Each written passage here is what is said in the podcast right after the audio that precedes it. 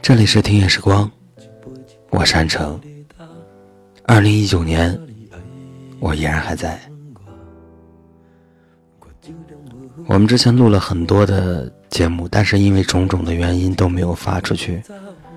但是这一条，作为二零一九年第一条，希望大家可以喜欢。有点长。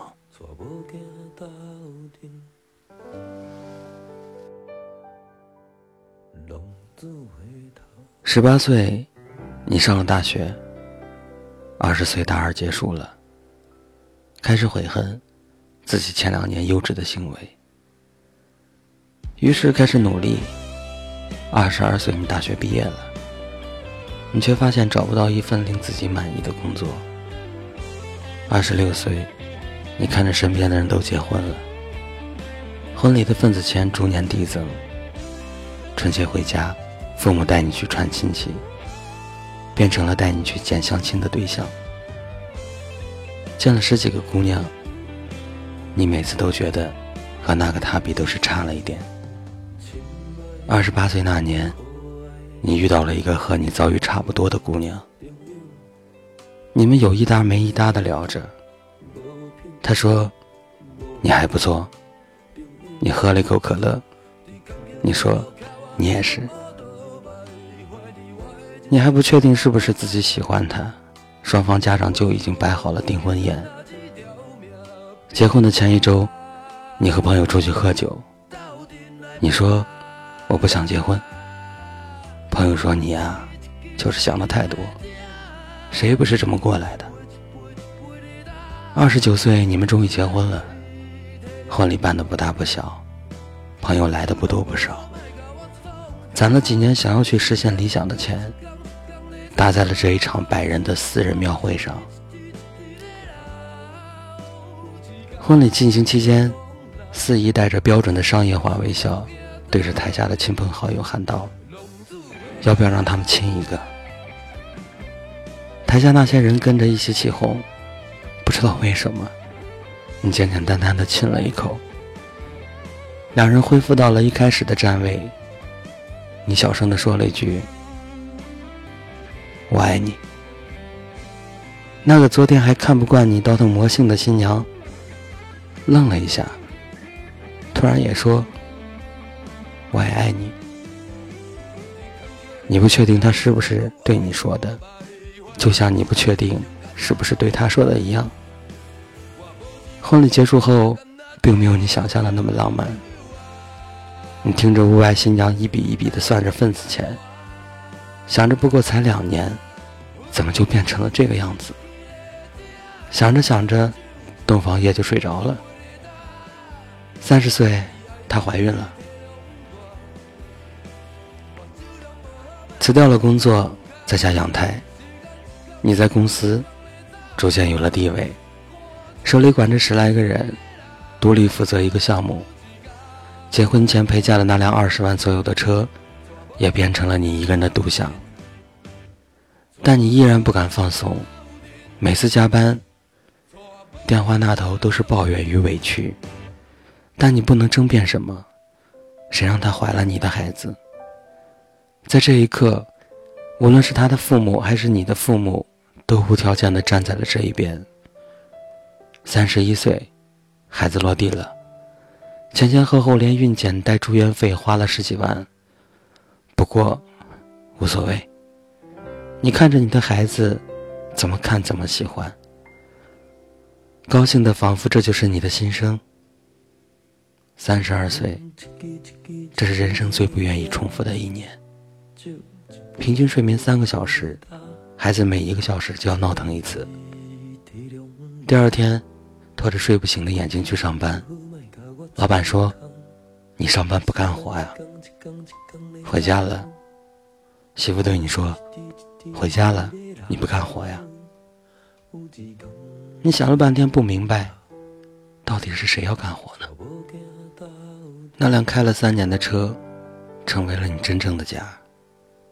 你不再抱怨路上拥堵的交通，你甚至开始希望再多堵一会儿。回到家，你关了发动机，在车上点了一支烟。这是你每天最幸福的十分钟。车前功名利禄，车尾是柴米油盐。三十五岁，你的身体越来越差了，加班越来越少了，晋升的速度也越来越慢了。那天下班，媳妇告诉你，孩子要上幼儿园了，双语的一个月三千。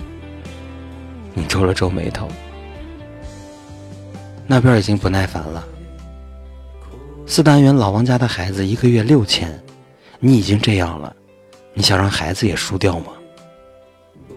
你没说话，回屋给媳妇转了六千块钱。这笔钱，你原本打算给自己过一个简单的生日，买一个新电脑。三十八岁，孩子上了一年级。老师说，一年级最关键了，打好基础很重要。你笑着说：“是是是，老师您多关照。”新生接待的老师看着你不明事理的脸，给你指了一条明路：课外辅导班，一个月两千二。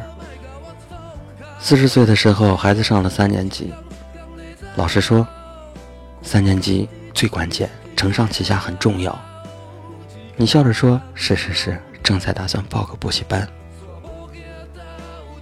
四十四岁，孩子上了初中。有一天回到家，他对你说：“爸爸，我想学钢琴。”你没什么犹豫的，你以为这些年你已经习惯了。但是那一句“爸爸现在还买不起”，你始终说不出口。好在孩子还算比较懂事。他说：“爸爸没事儿，要不我先学陶笛也可以。”你看着这么懂事的孩子，就开心不起来。四十六岁，孩子上了一个不好不差的高中。有一天你在开会，接到了老师的电话，电话里说你的孩子在学校打了架，叫你去一趟。你唯唯诺诺的和那个比你还小五岁的领导请了个假，到学校又被老师训了一通。无非台词就是那一句：“你们做家长的就知道工作，能不能陪陪孩子？”你看着这个老师，有点可笑，好像当时说家长在外面辛苦一点，多赚点钱，让孩子多补补课，和现在的究竟不是一个人吗？五十岁，孩子上大学了，很争气，是一个一本，他学的专业你有点看不懂。你只知道，工作不一定好找，而且学费还贵的要死。你和他深夜想聊一聊，你准备了半瓶白酒，一碟花生米。你说着那些曾经你最讨厌的话，还是要为以后的工作着想，挑个热门的专业。活着，比热爱更重要。你们从交流变成了争吵，你发现你老了。老到可能都打不过这个你面前十八岁的孩子了，你说不过他，但你只能说一句：“我是你爸爸。”孩子看着你，知道再怎么争辩都没有用了。这场确立你最后威严的酒局不欢而散，你听得不真切，在孩子回自己屋的路上，好像叨叨了一句。我不想活得像你一样，怎么就哭了呢？你是个五十岁的人，为什么就哭了呢？一定是酒太辣了，对不对？嗯，一定是酒太辣了。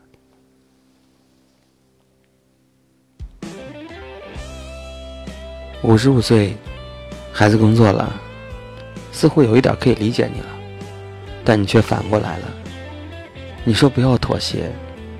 五十六岁，孩子也结婚了。你问他喜欢那个姑娘吗？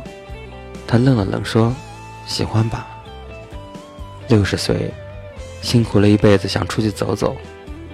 身边那个人，已经和你一起过了三十年，你依旧分不清楚到底是不是喜欢。你们开始规划旅行路程，这么多年了，你们还是在争吵。某个瞬间，你觉得这样可能也挺好，一切都准备好了。儿子突然对你们说：“爸妈，我工作太忙了，可以帮我照顾一下孩子吗？”于是你们又退了机票，又回到了三十年前。七十岁，孩子的孩子也长大了，不用天天操心了。你下定决心说，一定要出去玩一趟。七十岁，孩子的孩子也长大了，不用天天操心了。你下定决心说，一定要出去玩一趟。可是手边的拐杖，只能支撑你走到楼下的花园。七十五岁。你在医院的病床上，身边聚满了人。你迷迷糊糊的看见医生摇了摇头，周围那些人神情肃穆。你明白了，你要死掉了。你没有感到一丝害怕。你突然问自己：我到底是什么时候死掉的呢？你想起了三十岁那场婚礼，原来那时候你就死掉了吧？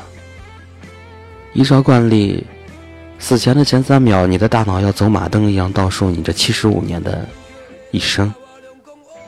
画面一张一张的过，一秒，两秒，两秒钟过去了，你面无表情看着这两秒内的回忆。第三秒，你突然笑了。原来已经回到了十五岁的那一年，你看见一个男孩。他叼着一袋牛奶，背着书包，从另一个女孩家的阳台下跑过。那个男孩朝窗户里看了看，那是十五岁你暗恋的那个女孩。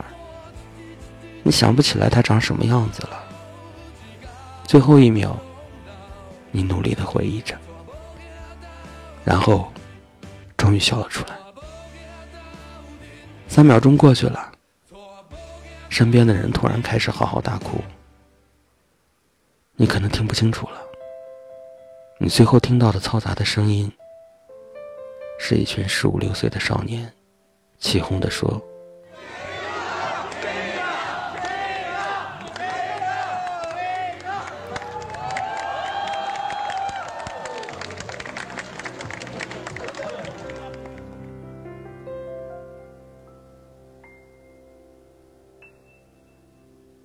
男人的一辈子，就像一趟单程的火车票。我知道我何时上台，但我却不知道我在中途究竟会错过什么。这里是听音时光，我是安城。二零一九年，你们还好吗？还记得？节目的最后一句吗？用你的故事温暖一座城市。我还在。